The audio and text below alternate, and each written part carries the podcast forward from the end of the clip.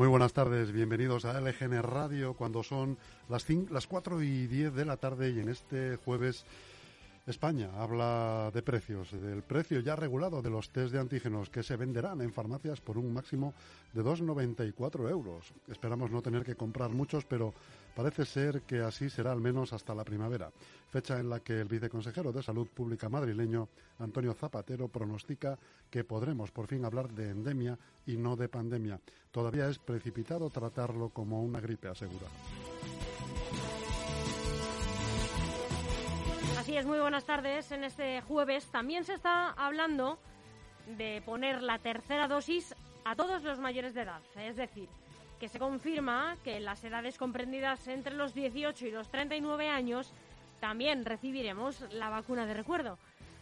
La verdad es que algunos lo dábamos por supuesto. Incluso también se da por supuesto que se nos va a poner la cuarta vacuna ya que otra de las noticias de hoy es que esta cuarta dosis de la vacuna contra la COVID-19 multiplica por 5 los anticuerpos en tan solo una semana. Pues me parece una vacuna del futuro prácticamente, Almudena. Yo veo mucho presente en estas noticias, Sus. Veíamos el futuro en las vacunas en sí mismas y algunos ya tenéis puesta la, bueno no tú tienes la, la, segunda dosis no que en realidad sería un poco como tu tercera porque tú solo recibiste una dosis no al haber pasado la infección no al eh, tener anticuerpos por haber pasado la infección una primera vez te pusieron una dosis luego te pusieron una segunda que sería como una tercera en mi caso yo solo tengo dos, así que bueno, ya se confirma que voy a recibir una tercera. Que te quedan otras dos, vamos. Y, o sea, sí, yo creo que voy a tener otras dos eh, dosis. Yo siempre he dicho que a mí que me pongan las que sean necesarias con tal de ir pasando esto y me da igual vacunarme las veces que sea necesario. Pero el caso es que cuando empezamos la el, primer confinamiento, ¿no? Aquel marzo de 2020 veíamos lejísimos, ¿no? Este momento. Que, se nos pusieron a vacuna, ¿no? y en menos de un año esas primeras vacunas se estaban poniendo, ¿no? Este en diciembre de 2020. Además, en el que se habla de una vacuna de última generación, aparentemente, que te, que te hace multiplicar los, los anticuerpos. ¿no? En tan solo una semana, multiplicarlos por cinco. Además, otra de las noticias del día de hoy también es que el Ministerio de Sanidad ya ha acordado la compra de un fármaco contra la COVID, un fármaco que ha sacado Pfizer que se va a autorizar en las próximas semanas y que también va a reducir muchísimo las hospitalizaciones. Así que bueno, esto yo creo que va para adelante, hay que tener un poco de optimismo, no un falso optimismo, pero sí algo de esperanza, ¿no? Además, este fármaco está enfocado a un sector de la población más vulnerable, ¿no? Gente mayor o con un COVID persistente o grave. Así es, gente inmunodeprimida, gente con patologías asociadas con una mayor tasa de comorbilidad, ¿no? Que se dice.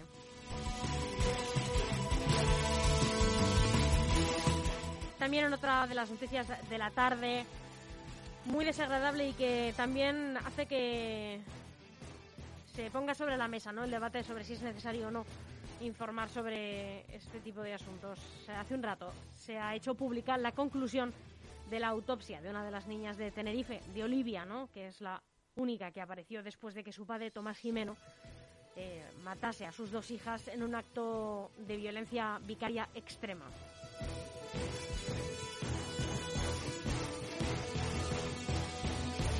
si te parece, empezamos.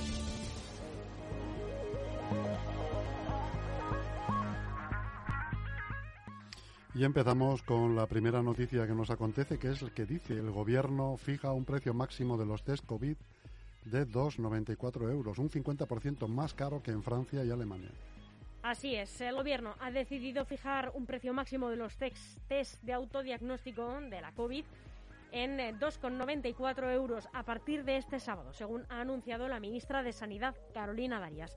Se trata de un precio inferior al existente en las farmacias españolas, que oscila, oscila actualmente entre los 5 y los 8 euros como media, pero que todavía es un 50% superior al que es posible conseguir actualmente en Alemania y en Francia, entre otros países, según los datos actualizados de la Asociación Nacional de Grandes Empresas de Distribución, que los sitúan en ambos países por debajo de los 2 euros. También supera los 2,10 euros de precio medio en Portugal.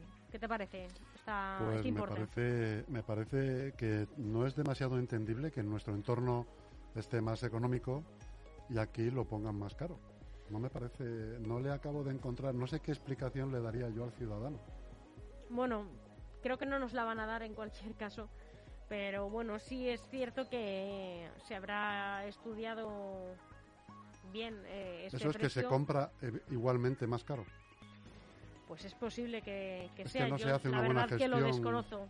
de- Lo desconozco. Se, se siguen no haciendo a lo mejor una buena gestión de compras a Bien es cierto que, por ejemplo, eh, mm, también se ha conocido que eh, en una compra que hizo, por ejemplo, la Comunidad de Madrid masiva de test, eh, la Comunidad de Madrid consiguió los test a un precio que creo que rondaba también los 3 euros, pero no los alcanzaba, era 2,90 y algo, ¿no? Desconozco la, la cifra exacta, ¿eh? Y en otra compra que hizo el Ministerio de Sanidad los compró por 3 con no sé cuánto, ¿no? Pero su- superaba los 3 euros. No sé por qué eh, lo ha, est- ha establecido este precio. No creo que sea por el pago a los proveedores eh, a los que se compran estos test, Por otro lado, el tra- se le hace un trastorno. sino por el beneficio, ¿no? Al, al del- de las farmacias, no lo sé. Por otro lado, se le hace un trastorno muy grande precisamente a las farmacias que tienen un stock que han comprado hace un mes Más a un caro. precio y ahora tienen que vender por, de- por, por debajo de ese precio con la consiguiente minusvalía en, en los ingresos, ¿no? en el beneficio. Bueno, que eso es al margen, porque estamos hablando ya de eco- economía privada prácticamente, pero sí que me choca mucho, me llama la atención que, que en nuestro entorno esto ya estaba el precio marcado, se vende en supermercados. Yo, yo los en compré, España, yo los tú compré compraste en precio, ¿eh? Portugal, Sí, además. yo los compré en Portugal, entonces costaban en torno a 10 euros ¿eh? este, este verano. Sí, sí, sin duda ha habido, ha habido episodios de usura Pero aquí estaban más caros. más caros incluso, hasta 12 euros ha llegado aquí. Bueno, pues España, yo creo que esperamos, esperamos a ver qué hacen los demás y cuando damos el salto caemos en mitad del charco a veces. Bueno, es verdad que son dos países los que están por debajo. Hay otros países donde no cuestan nada, están financiados. En fin, a mí me parece un precio asequible. Hombre, es no es cuestión de estar haciéndose test tampoco todo el tiempo, Eso sino de es. mantener totalmente las precauciones. Recordemos que hay otros países donde la mascarilla no es obligatoria en interiores, tienen una tasa de incidencia muy descontrolada, están tratando la pandemia de una manera muy distinta a nosotros. También depende mucho de la estrategia contra la COVID que esté gestionando, cómo la esté gestionando ese país. Yo creo que es un precio también acorde a esta estrategia que está siguiendo España, en la que todavía es obligatorio llevar mascarilla en interiores. Eh, tenemos algunas medidas más restrictivas que otros países, como es el caso de Inglaterra. En fin, forma todo eh, un complejo, una estrategia. Y eh, a mí 2,94 euros me parece un precio Es un precio asequible, por lo menos por el momento. A lo mejor cuando esto se normalice mucho más, eh, pues mm, pueden bajar los precios, regularizarse aún más, todavía no lo sé. 2,94 euros me parece eh, muy fácilmente accesible para todos los bolsillos.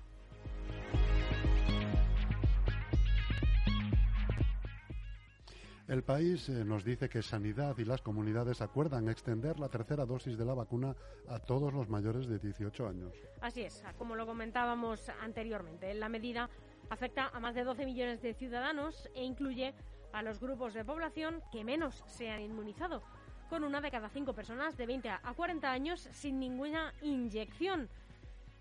No creo que por abrir el abanico ¿no? de esta tercera dosis ah, se vayan a conseguir inmunizar ¿no? a todos aquellos que no se han querido poner ninguna dosis.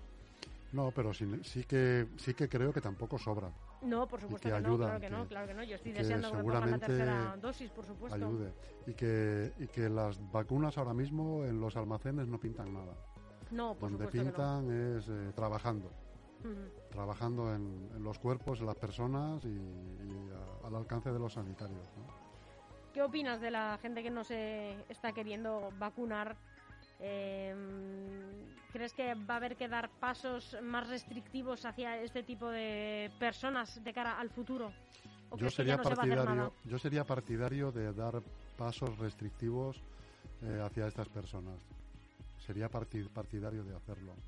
no hay una, no hay una, no he conseguido leer ni que nadie me diga, ni que nadie me cuente una una razón que me convenza por la que no ponerse las vacunas, salvo la peregrina de eh, no está experimentada, hacen falta cinco años para experimentar una vacuna. Salvo ese argumento, no he conseguido oír algo que me convenza y me haga dudar o pensar. Bueno, también es cierto que cuando, ah, bueno, yo no tengo hijos, pero tú sí, cuando le han tenido que poner las vacunas a tus hijos, tampoco te has documentado sobre eh, cuánto tiempo se ha experimentado con el resto de las vacunas, ¿no? Eh, simplemente te han dicho hay que ponerse esta vacuna y le has puesto esas vacunas a tus hijos, o sea que ese argumento yo desde luego mm, tampoco eh, lo doy por válido porque ahora parece que nos tienen que dar eh, todo un listado de motivos por los cuales esa vacuna es válida, está súper probada y con el resto de vacunas que nos han puesto a lo largo de nuestra vida o que nos tendrán que poner, pues sí, ¿no? Para viajar a X países nos ponen una vacuna y tampoco sabemos cuánto tiempo se estuvo experimentando con ella, cuántas veces se ha probado y, en fin. Yo creo, Almudena, que los antivacunas y los negacionistas, pues es el, el movimiento lógico que surge cuando algo es global ¿eh? el, movimiento que va a la contra. Siempre tiene que haber algo. Generalmente irían a la contra por, por, todo más. Entonces es lo que. Pero sí que sí que considero que habría que tomar alguna medida contra ellos. Y seguimos con más noticias del día, pero ya nos salimos del camino del coronavirus. Voz Populi dice que Iglesias se alía con Roures para construir un nuevo altavoz mediático en público. Mira que lo anunciaron, Chus, cuando Pablo Iglesias eh, ya se salió también, como decía anteriormente, de este camino de la política. Hablaron de que Jaume Roures le iba a ofrecer un puesto, no había ocurrido hasta ahora, pero Voz Populi lo publica hoy. El ex líder de Podemos se dedicará en un podcast llamado La Base a darle la vuelta a los marcos comunicativos de la derecha política y mediática. Bueno, pues un poco la hoja de ruta, ¿no? Del señor Iglesias. La hoja de ruta era ir acabando al final en un medio de comunicación hecho a su medida. Eh, máxime, pues como tú bien dices, en la plataforma de moda, que son los podcasts, para oírlo cuando quieras y donde quieras. Y bueno, pues un caso atípico de un vicepresidente de una, de, una nación de casi 50 millones de personas que acaba haciendo podcast. Otros pues acaban en eléctricas y en petroleras, pues este acaba en los medios de comunicación. Bueno, habrá que dar tiempo a ver dónde acaba Pablo Iglesias, ¿no? Que es eh, muy joven en comparación con eh, otros expolíticos, exministros, ¿no? Eh, la edad con la que han acabado sus carreras políticas, pero bueno, el caso es que yo también pienso que que haga lo que quiera ya con su vida. Él ha terminado su función pública y a partir de ahora que haga tratos y que se emplee donde considere, ¿no? Y donde le crean útil y necesario y le quieran emplear, la verdad, que me da igual, que se le desea mucho éxito, ¿no? En su, en su carrera privada.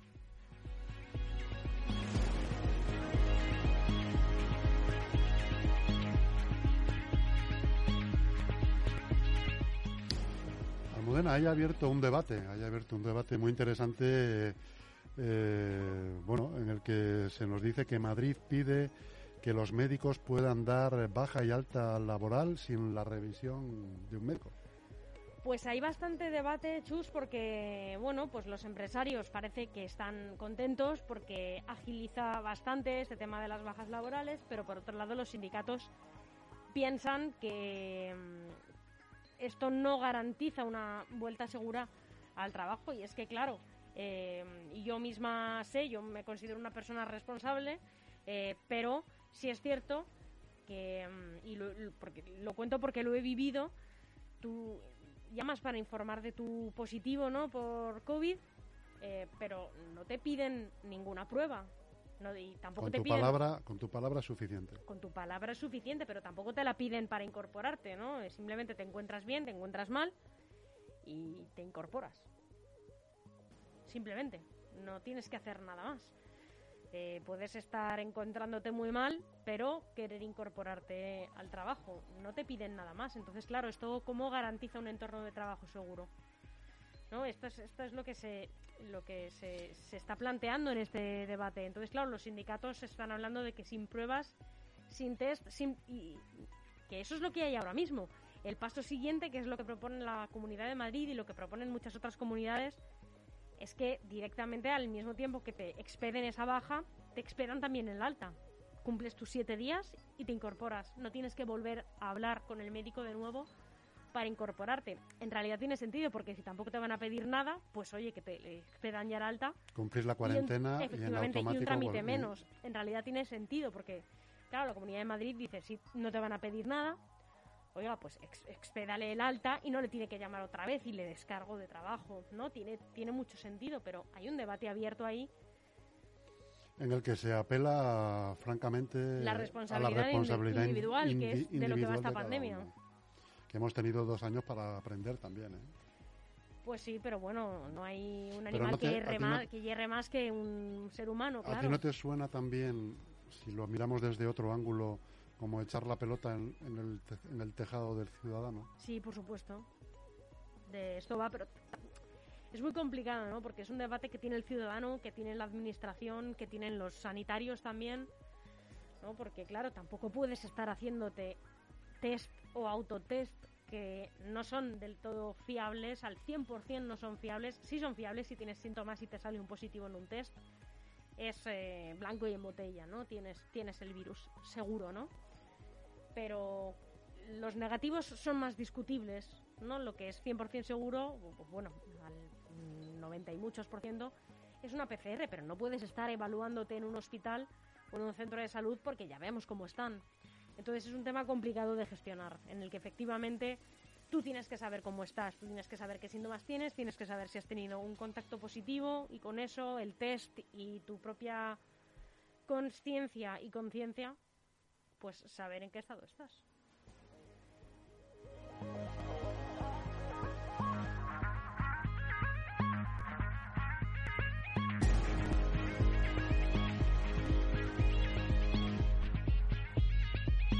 Pues hasta aquí este episodio de redacción abierta de hoy, de este 13 de enero. Chus, ha sido un placer. Igualmente, Almudena. Seguimos con más programación. En un ratito, una palabra de un vecino de aquí de Leganés. No se lo pierdan.